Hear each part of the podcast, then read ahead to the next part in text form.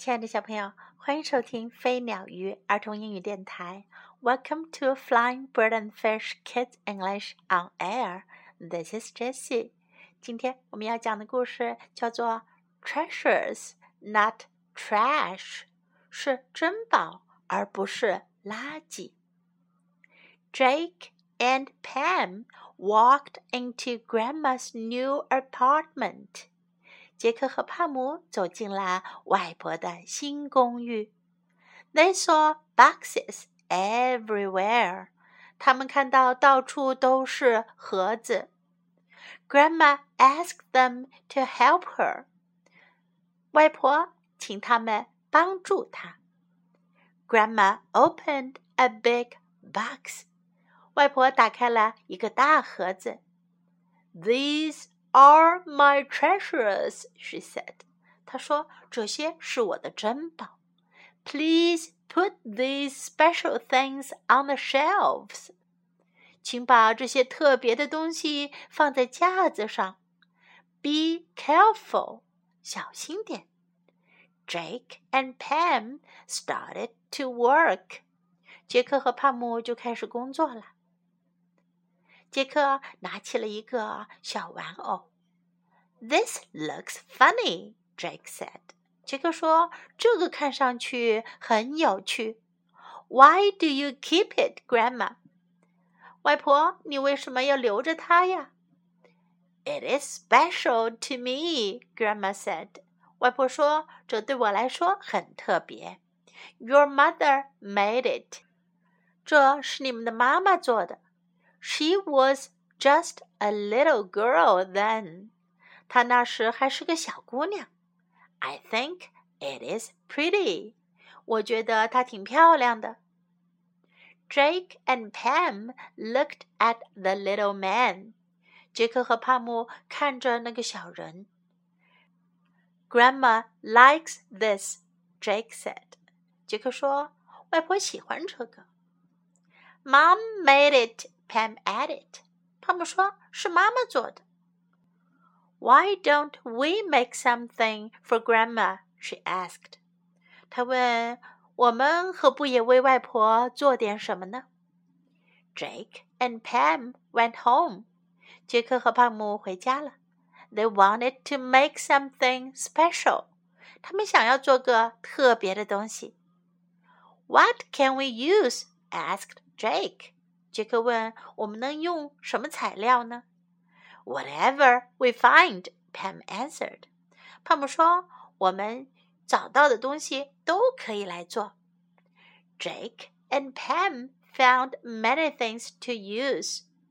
杰克和帕姆找到了很多能用的东西。They found foil and cardboard. 他们找到了锡纸和纸板。 they found clay and sticks. 他们找到了粘土和树枝。They found buttons in bright colors. 他们找到了颜色鲜艳的纽扣。They made something for Grandma. 他们为外婆做了一件东西。They gave the artwork to Grandma. 他们把他们的作品给了外婆。 it looked like a little house. 看上去像一座小房子。Grandma put the artwork on the shelf. 外婆把他们的作品放在了架子上。Every day I will see it, she said. 她说每天我都会看到它。It is a great work of art. 这是一件伟大的艺术品。 小朋友，Why does Grandma think the little man is special？外婆为什么会觉得那个小人很特别呢？Why does Grandma think the little house Jake and Pam made is a great work of art？外婆为什么觉得杰克和潘姆做的小房子是一件伟大的艺术品呢？想想看哦。Now, time to learn some English. Grandma's new apartment. 外婆的新公寓。Apartment. 公寓。 Grandma's new apartment. Grandma's new apartment. These are my treasures. 这些是我的珍宝。Treasures, treasures，珍宝，宝藏。These are my treasures. Be careful，小心点。Be careful, be careful. This looks funny. 这个看上去很滑稽。This looks funny. This looks funny. It is special to me. 它对我来说很特别。It is special to me. It is special to me. I think it is pretty. 我觉得它很漂亮。 I think it is pretty. Pretty 漂亮的、美丽的。I think it is pretty. I think it is pretty. What can we use? 我们能用什么呢？我们能用什么材料呢？What can we use? What can we use? It is a great work of art. 这是一件伟大的艺术品。 Work of art，艺术品。It is a great work of art. It is a great work of art. Now let's listen to the story once again. Treasures, Not Trash by Kim Tanaka.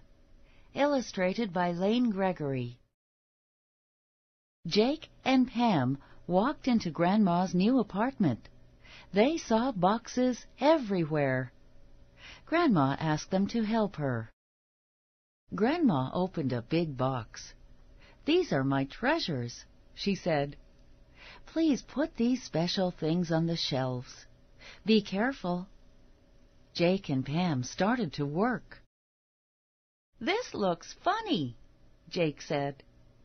Why do you keep it, Grandma? It is special to me, Grandma said. Your mother made it. She was just a little girl then. I think it is pretty. Jake and Pam looked at the little man. Grandma likes this, Jake said. Mom made it, Pam added. Why don't we make something for Grandma? she asked. Jake and Pam went home. They wanted to make something special. What can we use? Asked Jake. Whatever we find, Pam answered. Jake and Pam found many things to use. They found foil and cardboard. They found clay and sticks. They found buttons in bright colors. They made something for Grandma. They gave the artwork to Grandma. It looked like a little house. Grandma put the artwork on the shelf. Every day I will see it, she said. It is a great work of art. 小朋友，something made with love is special。带着爱做成的东西总是很特别，对吗？Hope you enjoyed the story. This is Jessie saying goodbye.